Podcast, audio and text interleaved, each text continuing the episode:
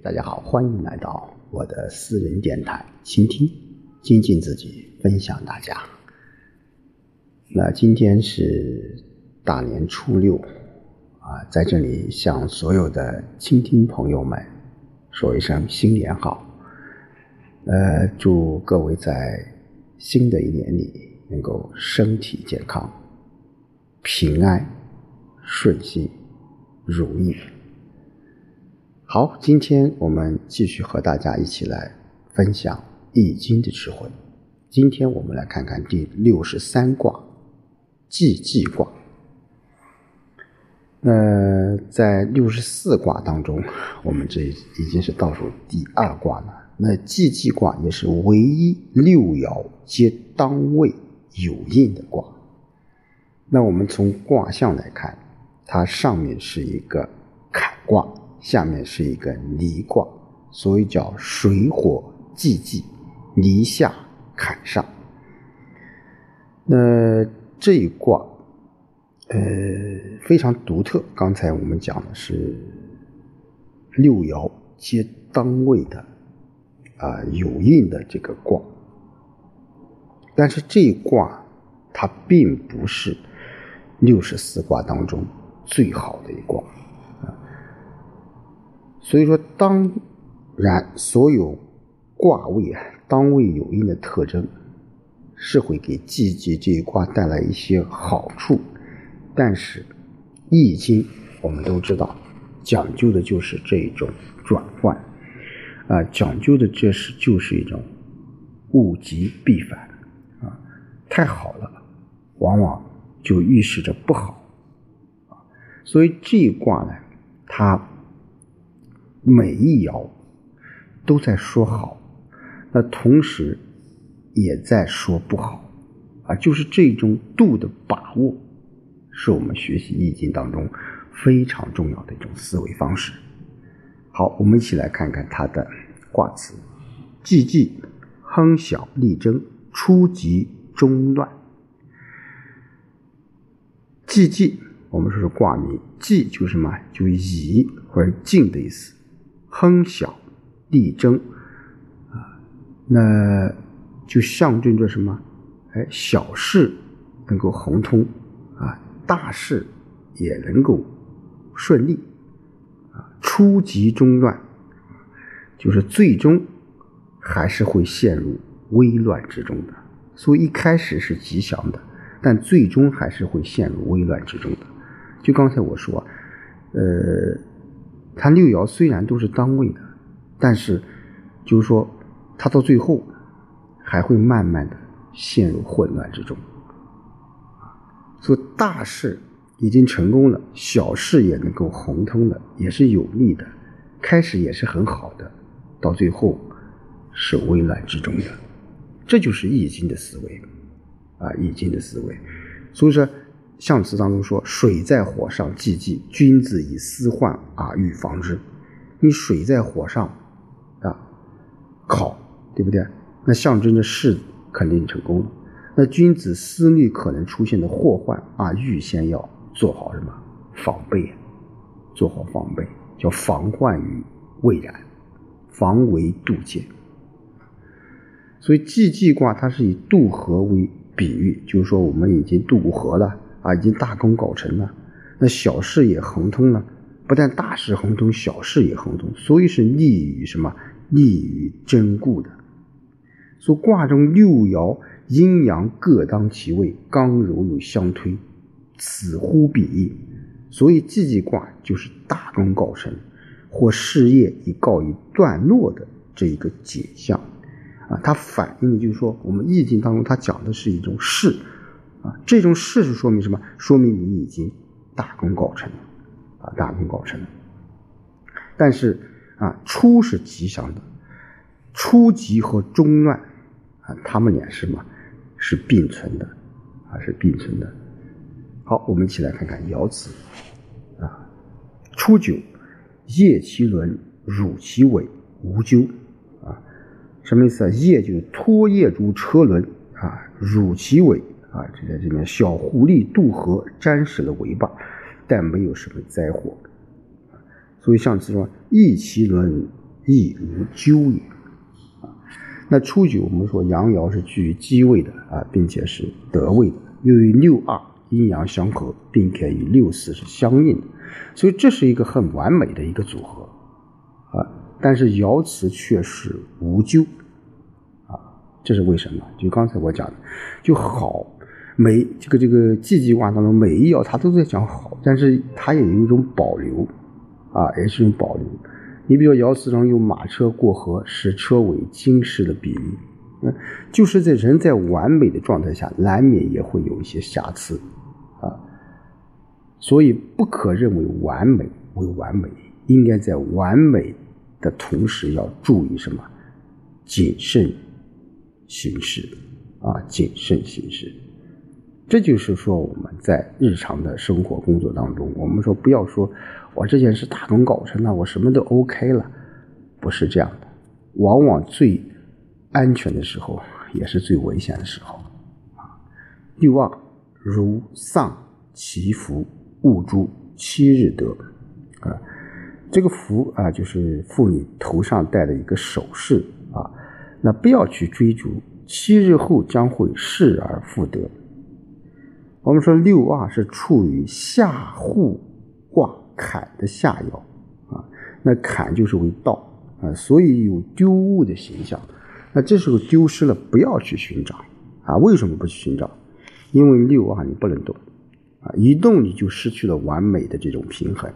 啊，六二我们刚才也说，六二与初九、九三相合，那象征什么？左右逢源，又与九五相应，又象征着君臣相辅。可是六二如果你移动位置，啊，便不会有这样美好的这种什么这种境界了。所以六二不能动，啊，失去了，自然会回来。啊，就像我们在人的一生当中，我们会丢失很多东西。啊但是不要过于的去关注丢失这个本身这件事情，有时候丢失了未必是一件坏事。九三高宗法鬼方三年克之，小人勿用啊。因高宗讨伐鬼方，三年后才得胜利，庶民庶得此爻，则不能用之。啊，这里面讲到了一个。历史的一个典故啊，那就讲到了商朝的武丁啊讨伐西墙的鬼方国的这种典故。那么在武丁之前啊，我们说商朝已经出现了衰落啊，这个时候它的四周都有很多一些啊小的一些势力在呃兴起。那武丁继承王位以后啊，他就励精图治。怎么样？是商朝流转的这种衰落的这种颓势，并且一度出现了中兴啊。于是武丁讨伐反派的诸侯国，那这里一句用这个故事什么意思呢？那就变成劝告这个九三爻啊啊，英明的武丁能够打败这个鬼方国用了三年的时间。你想想你自己，你有武丁英明吗？啊，你能够？坚持这件事情嘛，啊，就是说意思在告诫人嘛，啊，不要总想扩大了自己的地盘，啊，就说我们在企业的发展，我们说每个人都想做百年的企业，但是你在企业的发展过程当中，你怎么去啊扩展，怎么去增量，这是有个讲究的，一味的扩，也未必是一件好事情，因为这个市场，这个形势它是在变化的。啊，你要掌握这种其中的一些规律，你有没有这个本事，有没有这个能力来掌控这个市场，能够掌控你扩大后的这个市场？这是你要思考的，这是领导者要思考的。六四，儒有衣辱，终日见啊。这第一个辱就是华美的衣服，第二个辱一字旁个辱就是败衣啊，败絮。就华美的衣服啊，破成难衣败絮。应当整日保持戒备之心。我们刚才六四爻与九三九五是相合的，与初九也是相应的，是也是很完美的组合。但是任何事物都不会永远的处于静止状态啊！啊，就正如再好的衣服也会穿破一样，所以要给衣服给缝补丁一样，修补这种相对静止的这种破坏。中日界的目的就是保持这种平衡。我们现在讲，一个人的生存和发展应该讲究学习，要提高学习的能力。为什么要学习？啊，就是说人啊，这个社会的发展，那人我们要也要适应这个社会的发展。那怎么适应？那你就要学习啊，你就要进行一些修补啊，你这样才能够保持自己的平衡啊，自己的平衡。九五，东临沙流，不如西临之月季，时受其福。啊，这个月就是殷人是春季的意思啊，周人是夏季。都皆称为叫月，这种祭祀是非常简单的。那东边的邻邦沙流啊，盛祭宗庙，不如西边的邻邦微薄的玉祭，因为西边的邻邦能够更为实在的受到神灵降下的福泽。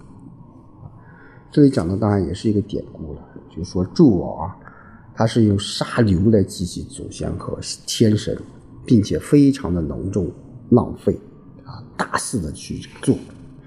而周朝呢，只用简单的这种祭品的献祭，反而得到了福佑啊。结果我们说，周朝灭掉了这个商王朝啊，成为了天子之国。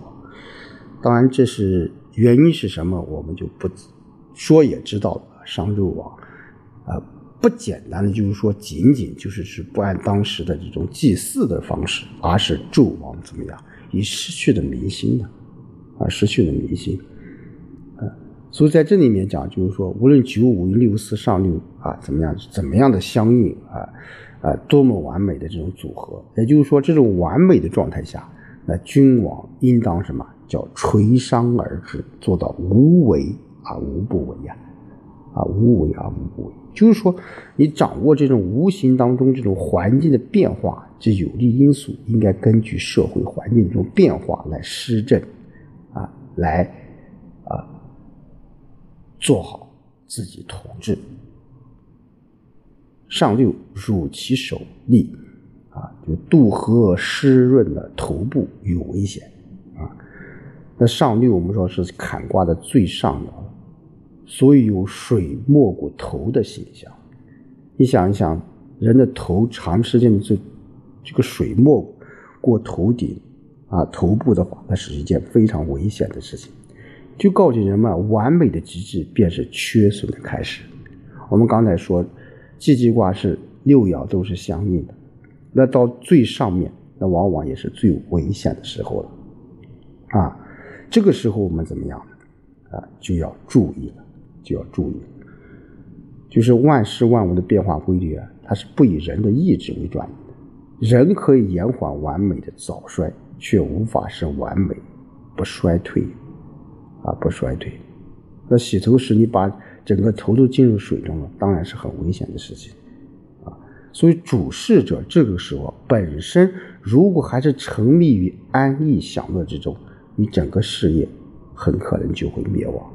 这从古至今，我们都有很多鲜活例子，啊，各朝各代的更迭，啊，一个王朝的衰落，其实它就是从点滴开始的，从一开始的不注意，啊，不注意小事而开始的。所以季季卦，我们回头看来了，啊，就说明了你已经取得了一定成功，获得了一定成就。那你面对这个成绩，面对如何去守成啊？我们说创业难，守业更难。那守成就是如何盘活自己的果实啊，不让果实给腐烂，不让在仓库你自己的收获给败掉。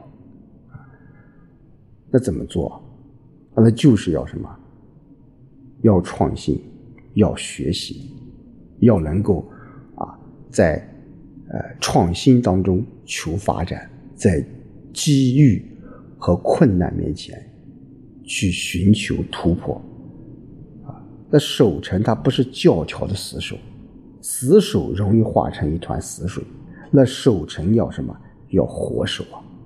要在养的基础上来守住，来保持水土不流失，还要养好水土让水土的硬件和软件的更强大，长出新的庄稼来，增加新的丰收。同时，我觉得守成它是也是一种继承与发展的问题。那好的东西，当然我们要继承下去；那不好的东西，我们要给割除掉，啊，给割除掉。这就是我个人觉得，我们学习《易经》季季卦当中应该啊学习到的一些思维方式吧。好，今天就和大家说到这里，我们下周再见。